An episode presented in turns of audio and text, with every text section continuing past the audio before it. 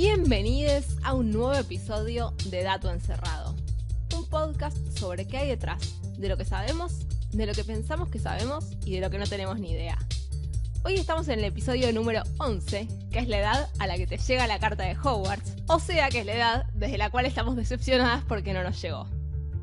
Mi nombre es Rocío y si fuera a cambiar de cabeza con otra persona por un día, me gustaría cambiarla con una niña que está leyendo su primera novela sola y por propia voluntad.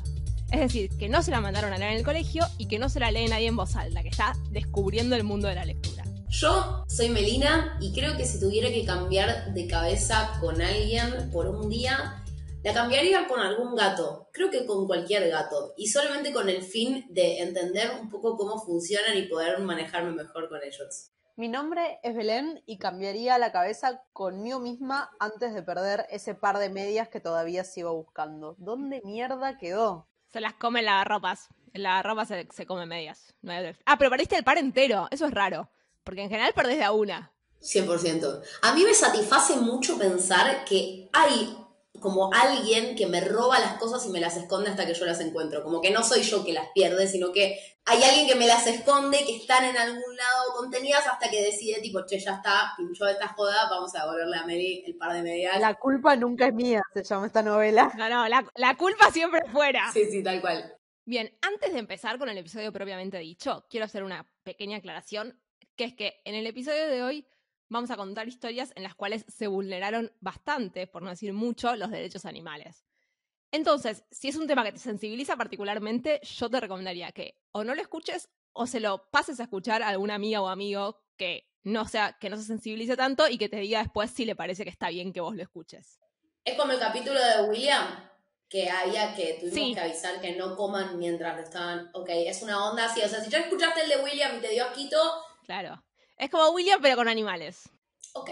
Bueno, arranquemos. Si yo les digo Revolución Francesa, ¿qué es lo primero que me dicen? Liberté, égalité y... ¿Cómo era la otra? Fraternité. Fraternité.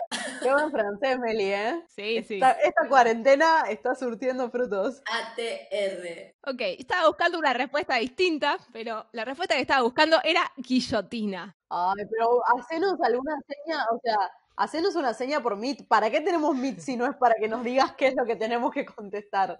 No, pero esta podía salir. Si jugábamos al arcado un ratito más salía. Claro. Pero bueno, nada, hay, otra, hay otros emblemas de la Revolución Francesa. Este es el momento en el que ya empiezo a contar cosas que no tienen nada que ver. Y es que cuando estudié la Revolución Francesa en el colegio, en lugar de jugar, a veces en, la, so- en el rato libre que da al final de la clase, en lugar de jugar al ahorcado, jugábamos al guillotinado. Muy bueno. O sea, es, lo mismo, ¿no? Solo que había una guillotina en lugar de una Tal horca. cual. Es como eh, les hijes de, de investigadores que juegan en el jardín a que son virus y bacterias y que se contagian. ¿Escucharon eso alguna vez? No. Los nenes, del jar- los nenes del jardín de exacta yo lo he escuchado. Juguemos a que yo soy un virus y vos sos una bacteria. Tres años los Ay, pobrecitos. Mi amor.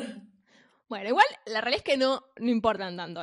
No, quería hablar tanto sobre las guillotinas, pero sí es importante porque en, durante el siglo XIX en Francia estaba muy en boca de, de la gente que investigaba si se podía mantener cabezas con vida. Probablemente influenciado porque habían visto muchas cabezas cortadas.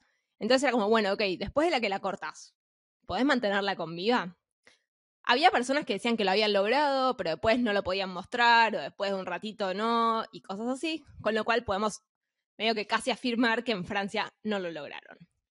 Pero hacia fines de la década de 1920, Seiger Buconecno, Rocío, te pido por el encarecidamente que traigas un capítulo con nombres que podamos pronunciar. es que este nombre es completamente intrascendente, pero solo quería decirlo para que escucharan lo difícil que era. Que era un físico soviético, por si no se habían dado cuenta, que logra mantener con vida la cabeza de un perro por más de tres horas. Wow. Wow. ¿Cómo lo hace? Bastante sencillo y es que, por un lado, le pasa anticoagulantes para que la sangre no coagule cuando está, en cuando está afuera del cuerpo, digamos, e inventa una especie de máquina que hace las veces de corazón y pulmones. O sea, que le bombea sangre y la oxigena. Y llegamos en 1928 a el tercer congreso de fisiología soviético, en el cual hay un show de esos que tanto le gustan a Meli, en el que nuestra cabeza tiene que construir una audiencia gigante mirando lo que está pasando y sorprendiéndose, ¿sí?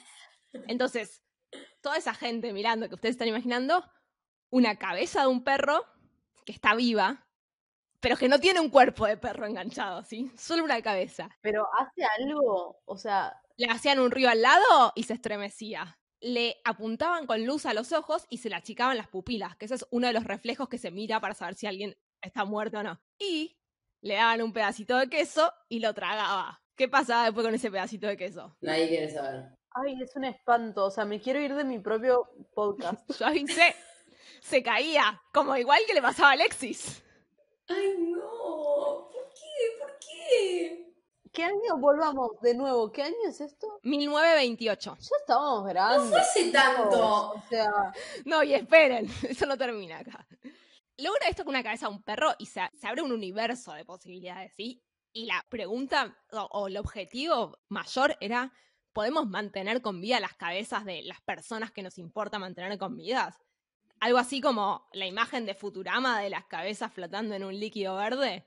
Bueno, claramente esa era la pregunta que querían poder responder para ver si podía de alguna manera lograr que la gente sea inmortal. la gente, ojo, no toda la gente. toda la, la gente gente. que hizo suficiente mérito como para acceder a los beneficios de la inmortalidad. Bueno, y entonces vamos a avanzar un poco en el tiempo, 1954, pero nos quedamos todavía en la... Deja de avanzar, por favor. Decime que termina tipo por ahí. Sí, un poquito más. 1954, pero seguimos en la Unión de Repúblicas Socialistas Soviéticas, de ahora en más URSS, porque me parece muy difícil decirlo entero. Y Vladimir Demikov, que de nuevo más ruso imposible, era un cirujano súper importante, que de hecho había sido médico en la guerra, termina la Segunda Guerra Mundial y se va a trabajar en un centro de investigación secreto en las afueras de Moscú con un objetivo muy claro, que era demostremos que somos los mejores del mundo haciendo cirugías. No importa para qué, no importa para quién, demostremos que somos los mejores, ¿sí? Medio que todo iba por ese lado en ese momento, ¿no? Siempre iba por el lado de tipo, ¿quién la tiene más larga? Uy, bueno. Yo creo que eso dentro. Bueno, ¿qué hace para demostrar que son los mejores cirujanos? Transplanta cabeza, cuello y patas delanteras de un cachorro a un perro grande. Voy a hacer una pausa para que ustedes asimilen lo que está pasando.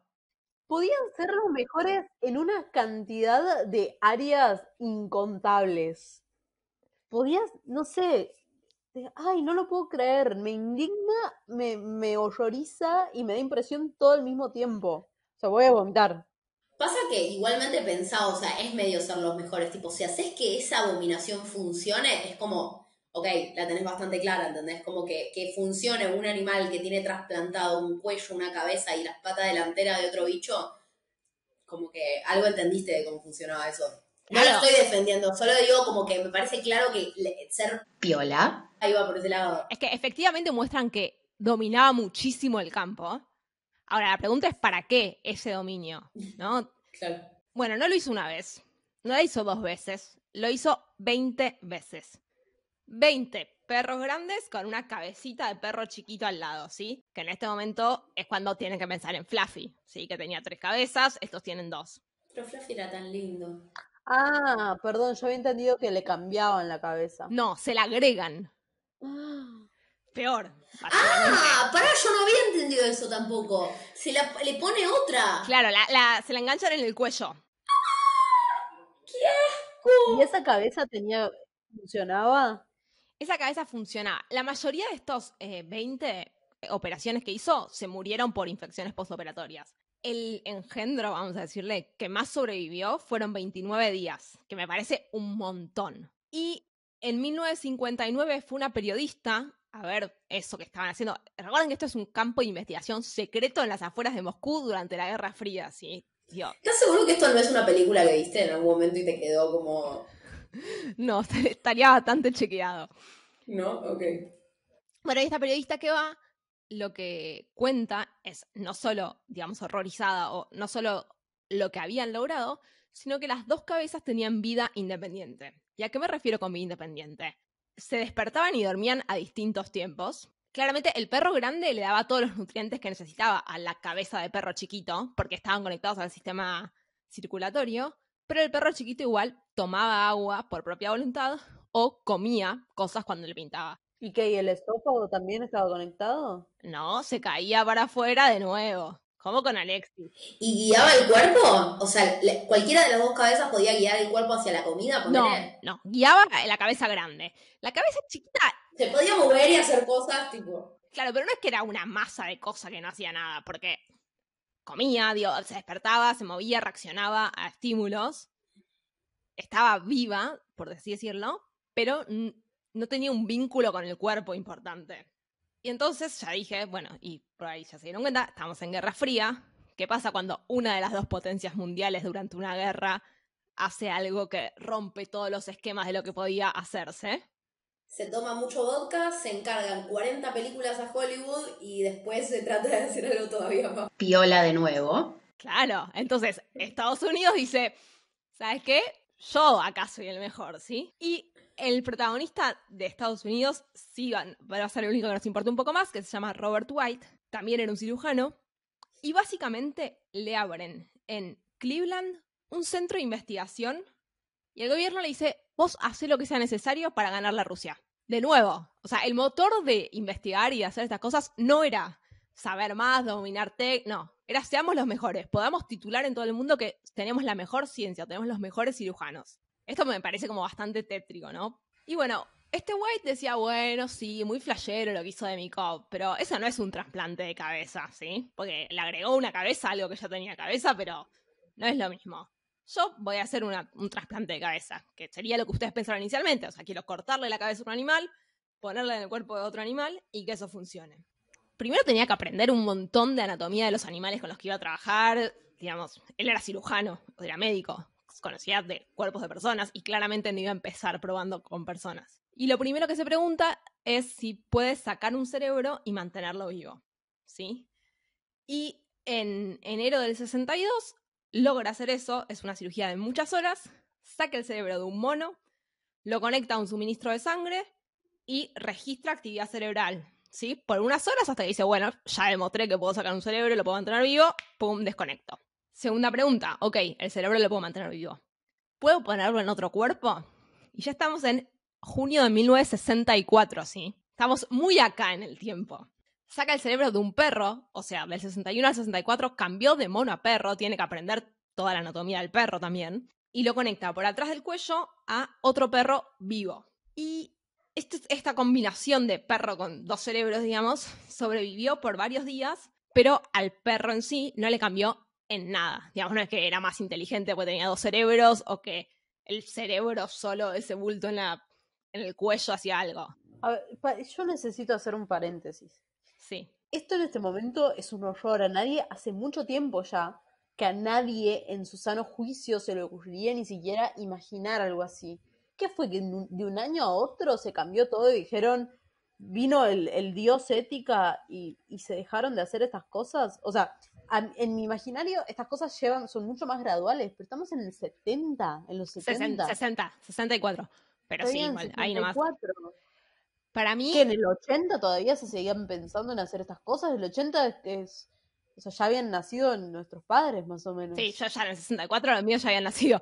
Pero para mí hay dos cosas. Uno es que estamos en guerra. En guerra, la ética te pasa caminando por al lado. Segundo es que están en centros de investigación que no son clandestinos porque son oficiales y financiados por el gobierno, pero son secretos. Digamos, no hay un consenso de pares, no hay una comunidad científica avalando, es medio como...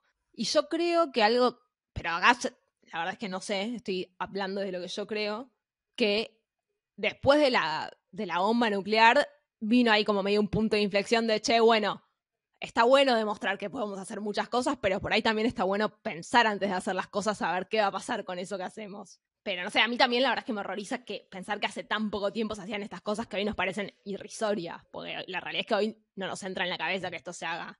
Porque cuando fue lo de Francis o cuando, cuando contamos otras cosas así que, bueno, o, o lo del galvanismo, estábamos hablando de hace mucho tiempo atrás. Claro, eso era hace un montón. Y, y que no se sabían un montón de cosas. No sé, siento que el, el, el, gap de conocimiento era muchísimo más abi- abismal. O no sé.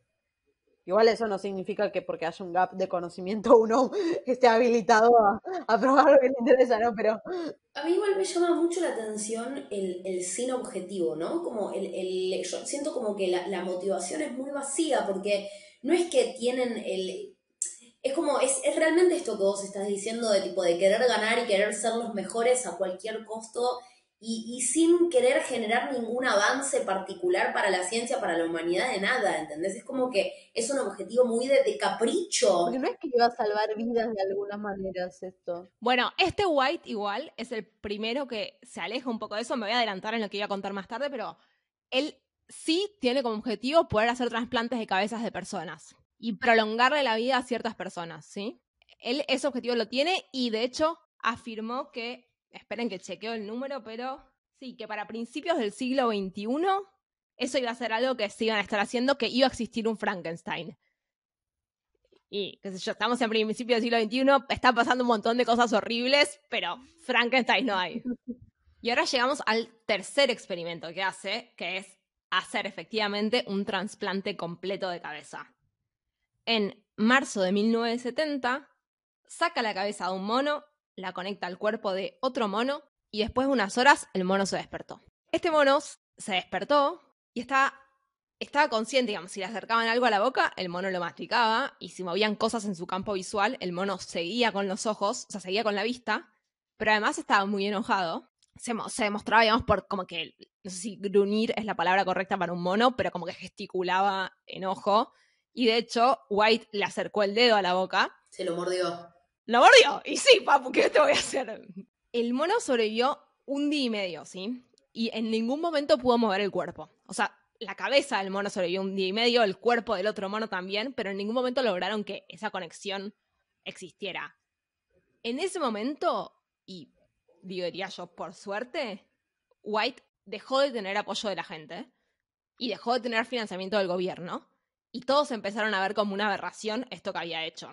Bueno, pero ¿cuál es la onda? O sea, le salió mal y recién estamos con, ah, qué horror. Sí, 100%. Esto está muy mal. Y aparte el gobierno financiando para que, porque si me hubiese dicho el chabón era eh, uno de esos excéntricos millonarios y se la bancaba sola, no te digo que lo, que lo justifico, pero bueno, nada, locos hay en, en, to, en todos los momentos históricos. Pero el Estado poniendo guita en eso, ¿Para qué? Para que sus presidentes. No, no sé, no sé. Para poder titular, le ganamos a Rusia. Ah, bueno, la URSS. Digamos, era eso. Y como decís, bueno, este, esta panquequeada de la gente, pero él, él, White, lo considera un éxito, porque dice, bueno, ok, está bien, vivió solo un día y medio y no llega a conectar, pero hizo un trasplante de cabeza y vivió un día y medio, no es solo un día y medio. Y ahí, bueno, su carrera científica medio que se acaba ahí, porque se queda sin financiamiento, pero siguió siendo una figura pública y se paseaba por la tele diciendo que esto que le decía antes, hizo un trasplante de cabeza y en el futuro vamos a hacer trasplantes de cabeza de humanos. Seguro es amigo de Trump. Es, seguramente. Es algo, sí, no googleé si ya se murió. Estoy googleando ahora, no se murió. Ah, no, sí, sí. Perdón, sí se murió. Sí se murió. en 2010. Okay. Sí, bueno, ahora hace poquito. Sí. Eh, y lo más loco de todo es que con sus, eh, con lo que él decía de hacerlo en humanos, consiguió un voluntario. O sea, había una persona que estaba dispuesta a decir, ok, saca la cabeza de mi cuerpo y poner en otro lugar. No, bueno. El, el famoso cerrame la 8, ¿no? Ya está. Sí, sí, sí.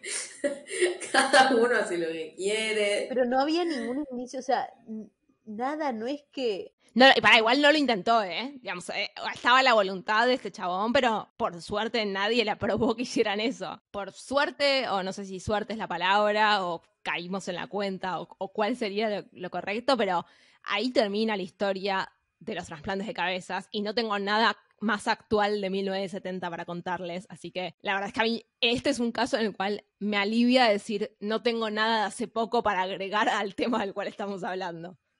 No, no, no, por posta, o sea, podemos, digo, lo, lo, más reciente tenemos Harry Potter y Fluffy, miremos la peli y hablemos de, de las tres cabezas y de lo lindo que es ese boxer, pero no, es un montón, es un montón. Estos experimentos son un montón.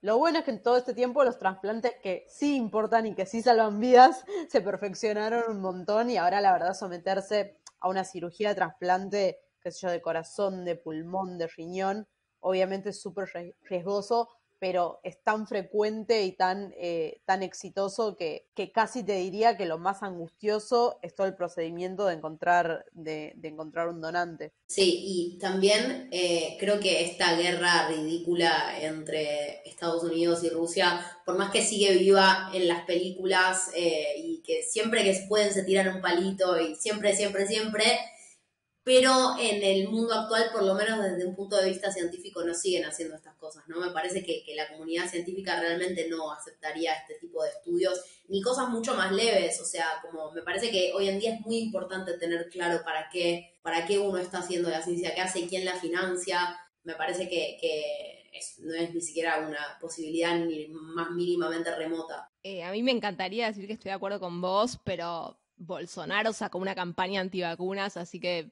yo no, sé si estoy para afirmar por el bien de la humanidad de aquí en adelante. O sea, creo que estamos en un buen momento, pero que nada nos asegura que de un tiempo está, o sea, que de acá a un tiempo. Sí, sí, es cierto. Bueno, no estamos para nada deprimidas, o sea. Ahora entienden que está bien que haya hecho un disclaimer antes de empezar. Sí, sí, sí, sí. Eh, estamos muy de acuerdo. Me parece que estuviste muy bien. Em, yo pensé mucho en, en, dibujitos cuando, cuando hablabas porque realmente me parecen, como me parecieron un montón de imágenes en la cabeza de, dibujitos animados tipo por Mojojojo, que tenía el cerebro para afuera, o creo que en las chicas superpoderosas había otro personaje que era un cerebro flotando solo. Sí, suena? No, no sí? creo que sí. O era otra, por ahí era otra serie. Es que al margen de, al margen de la aberración, si a mí antes de saber esto me decías, ¿pudo alguien alguna vez construir un perro con dos cabezas? Te decía que no de una, sin dudarlo, no se me ocurría ni que, ni por casualidad que hubiese, o sea, que pudiese haber llegado a pasar. No, y mucho menos que hubieron muchos intentos para lograrlo, ¿entendés? Como que realmente intentaron hacerlo. Como, yo por ahí hubiera dicho como, bueno, sí, alguien, algún loco lo debe haber intentado en 1700 en algún momento, pero no, o sea, hizo un montón de veces y ayer. Bueno, queridos y queridas escuchantes, muchas gracias por llegar hasta este momento de este capítulo número 11 del podcast. Nosotros estamos muy muy contentos esta semana y se los queremos contar ahora, más allá de que esto vaya a salir un poquito de tiempo después del hito. Pero esta semana hemos llegado a las mil escuchas de nuestro podcast. Estamos súper, súper, súper contentas de que ustedes hayan dejado entrar a Dato Encerrado a sus auriculares y a sus casas y a sus mesas. Eh, un poco mi talerán, ¿me sentí acaso? Em, así que esperamos que para cuando salga este episodio ya estemos más o menos celebrando el otro hito de las 2000 escuchas y hasta ese momento entonces nos despedimos. Hasta la próxima. ¿Y por dónde nos encontramos? Por arroba dato encerrado en Instagram. Este capítulo se va a llamar Fluffy Soviéticos. Sí. Yo, o sea, me, me, me por ver a Fluffy, esa cosa tiene nombre, pero Fluffy Soviéticos me gusta. Porque aparte veo, veo, el dibujo de Fluffy con los gorritos de sí. cosaco. Dejan de elevar los estándares de diseño, no lleva tanto igual. Sí, llevas. Todos estamos pidiendo lo que sabemos que puedes darnos. El del chihuahua con alas es hermoso, o sea, quiero tantas remeras con ese chihuahua que no sé qué hacer. No, a mí me gusta más el de unicornio. El de unicornio con el, el caballito con el sacándose el, el cuerno me encanta.